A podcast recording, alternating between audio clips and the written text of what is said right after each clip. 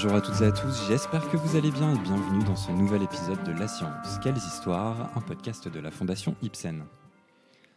Aujourd'hui, nous sortons de la grande histoire de la génétique pour nous intéresser à un sujet différent de tout ce que nous avons pu évoquer sur la chaîne, l'histoire du vampirisme à travers une perspective scientifique bien sûr. Une fois n'est pas coutume, ce sera l'occasion de parler pop culture, mais aussi d'une maladie rare et de faits divers s'étant déroulés en Europe de l'Est dans le courant du XVIIIe siècle. Rares sont ceux qui n'ont jamais entendu parler des vampires. Personnages à la croisée des chemins entre les représentations du monstre et du romantisme, ces revenants font parler d'eux depuis des siècles et ont été à l'origine de quelques-unes des plus grandes œuvres de la culture populaire. Mais comment se définit officiellement le vampire? Eh bien, selon notre bon vieux dictionnaire Larousse, le vampire est un mort qui, suivant la superstition populaire, sort la nuit de sa tombe pour sucer le sang des vivants. Même si, de nos jours, nous n'avons aucun doute sur le fait que ces personnages soient issus de la fiction, ce ne fut pas toujours le cas dans l'histoire. L'existence du vampire a en effet longtemps permis à des populations qui ne savaient rien des micro-organismes de se poser la question de la vie après la mort. En effet, les populations attribuaient certaines affections au surnaturel, ce qui leur permettait d'aller plus loin dans les superstitions et d'imaginer des morts revenir parmi les vivants. Une question pas si anodine et surtout d'intérêt pour les chrétiens de la Renaissance, puisque leur Messie est lui-même revenu d'entre les morts à travers sa résurrection. Mais au fil des siècles et des décennies, la perception du vampire a aussi évolué.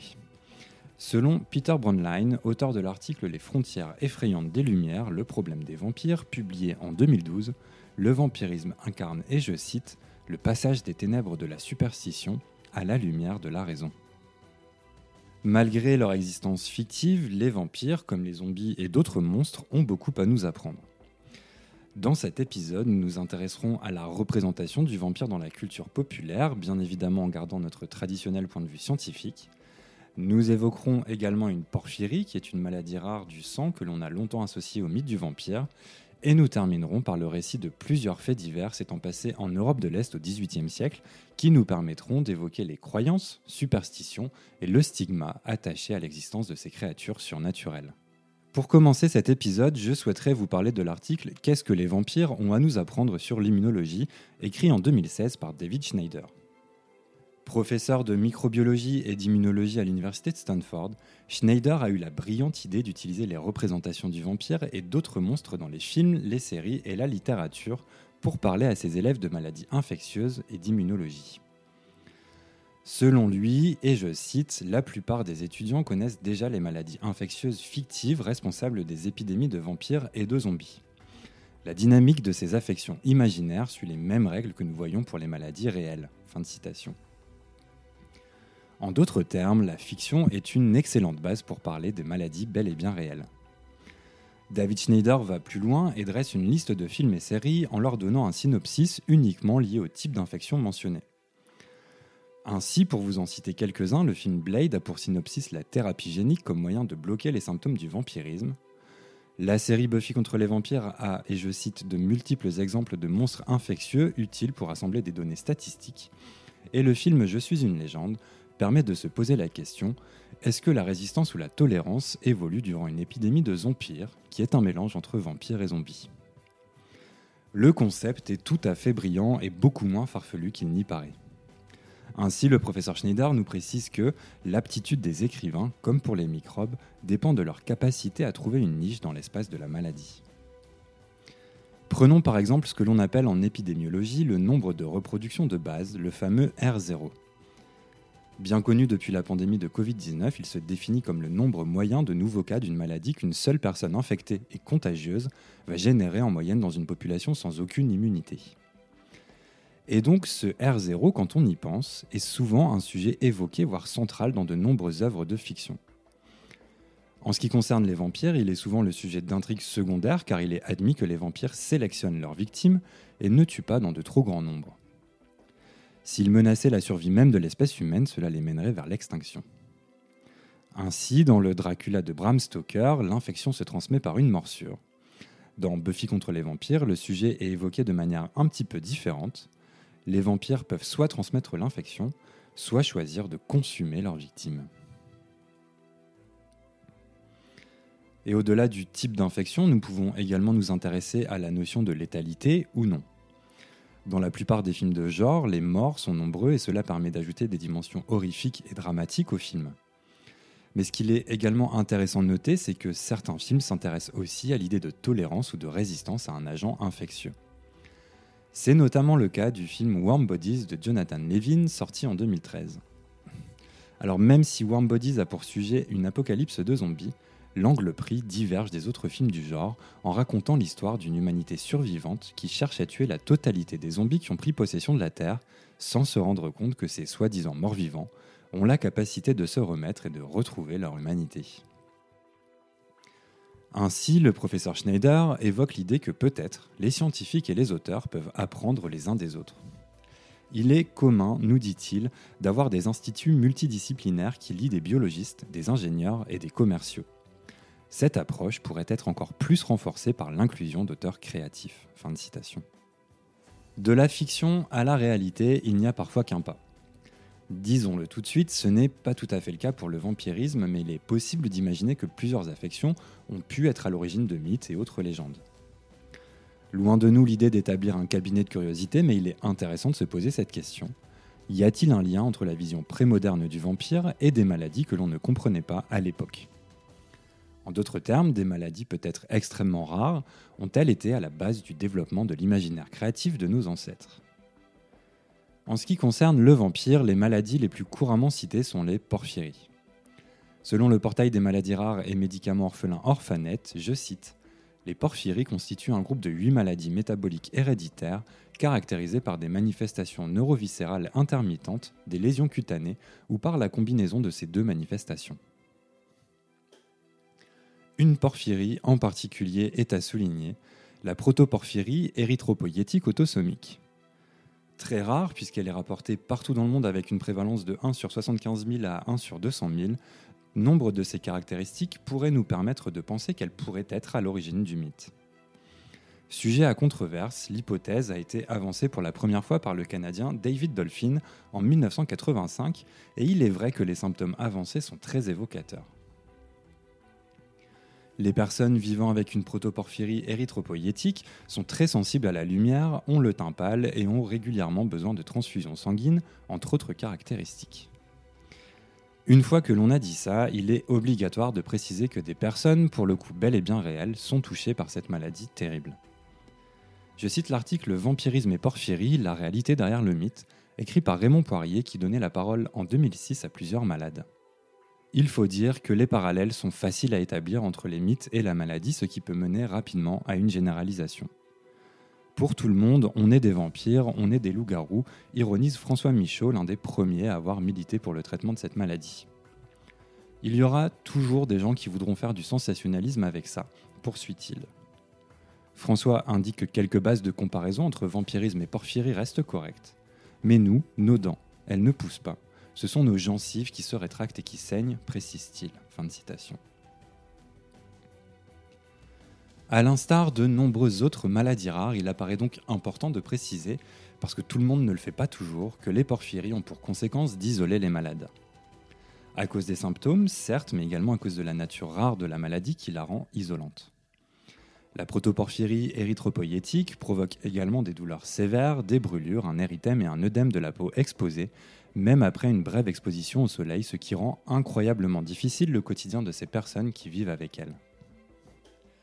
Comme nous le précise Marie-Hélène Boucan dans Une approche éthique des maladies rares génétiques, je cite Le malade touché par une maladie rare vit une singularité éprouvante d'être soi-même malade, sans correspondre aux représentations habituelles d'autrui malade. Fin de citation.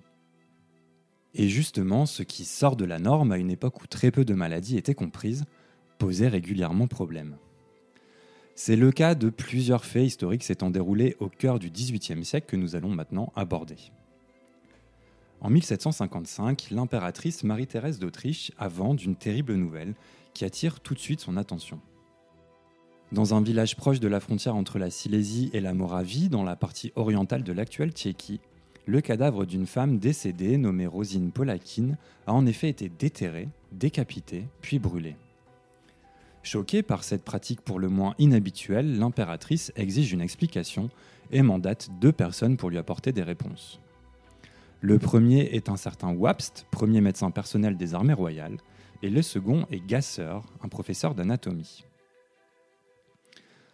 Très vite, l'on apprend que cet acte macabre a été ordonné par le consistoire des évêques de la région et que ce cas n'est en fait pas isolé.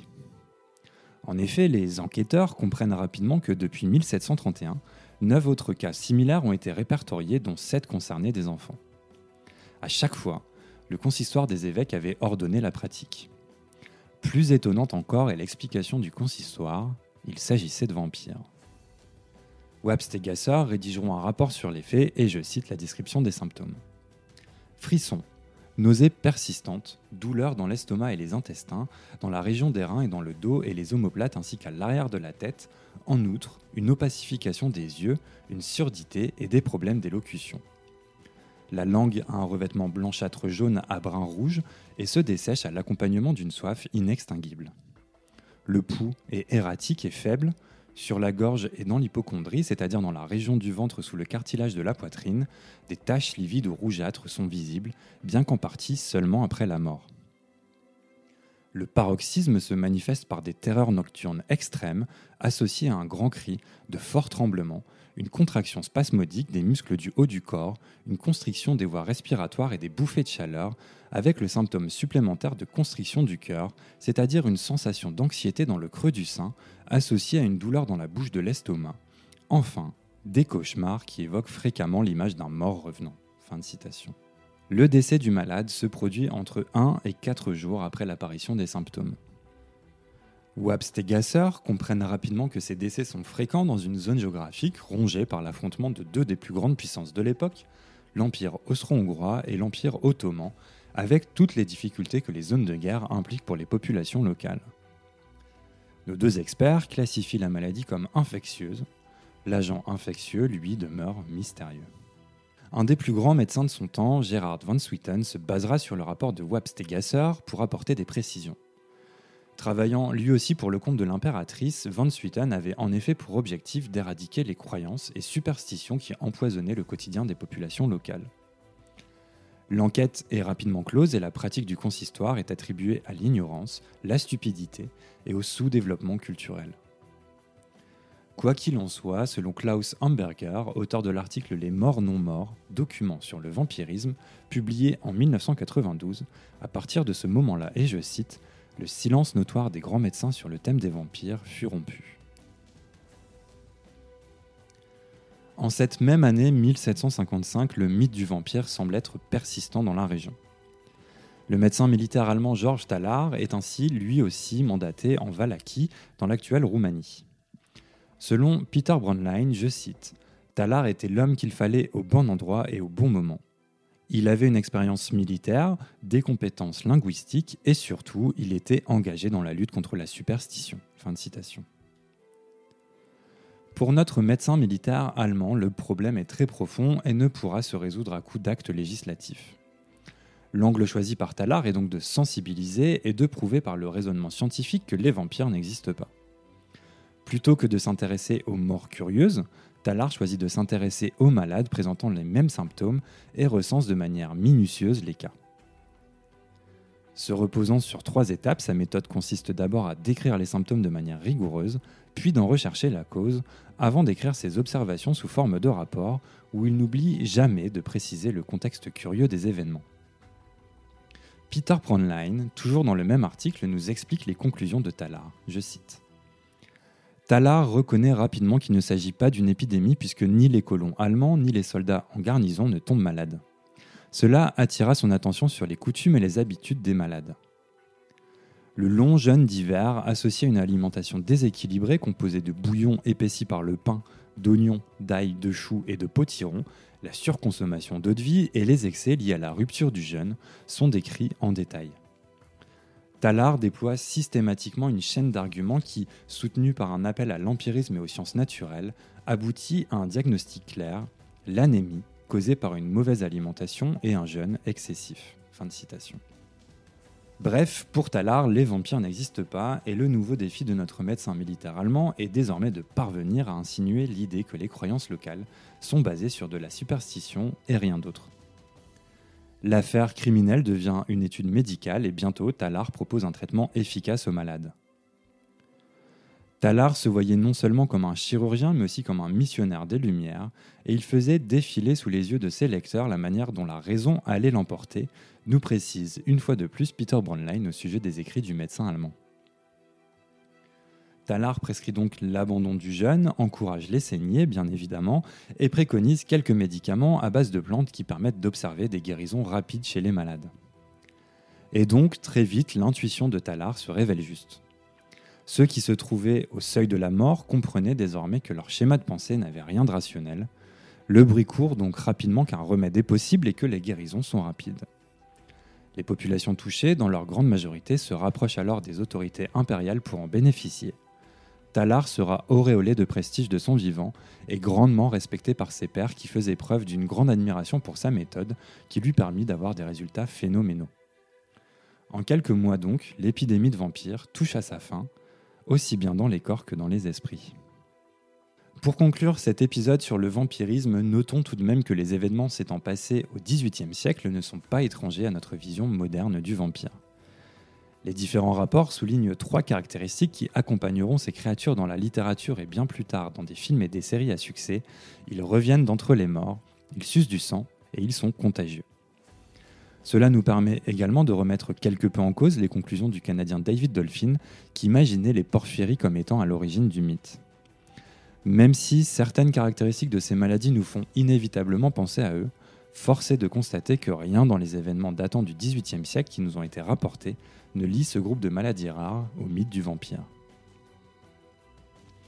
En revanche, nous pouvons retrouver les maladresses des autorités ecclésiastiques de l'époque dans de nombreuses œuvres de la culture populaire. Si vous ne l'avez pas vu, l'excellente série animée adaptée du jeu vidéo Castlevania nous dresse par exemple, dans sa première saison, un parallèle troublant avec les actes ordonnés par le consistoire des évêques de Silésie et de Moravie que nous avons décrits. Vous l'avez compris, le but du propos aujourd'hui n'était pas de vous dresser l'histoire du vampirisme à travers les âges, mais plutôt de décrire ce que nous avons à apprendre de ces créatures fictives, comme le fait le professeur Schneider de Stanford. Il s'agit également de dénoncer les superstitions qui, dans la plupart des cas, ont pu être facilement combattues par un raisonnement scientifique rigoureux, aussitôt que le XVIIIe siècle. Et enfin, il convient également de mettre en lumière certaines maladies qui sont handicapantes et isolantes au quotidien. Dans de trop nombreux cas, comme pour les porphyries, elles sont associées au mythe du vampire car elles attirent notre curiosité et génèrent de nombreux clics à travers des articles au titre racoleur sur le web. Faire la comparaison souvent troublante des symptômes, oui, mais n'oublions pas de rendre ces terribles maladies intelligibles, ce qui permettra sans aucun doute de parvenir à surmonter les nombreuses autres problématiques et conséquences qui leur sont inhérentes.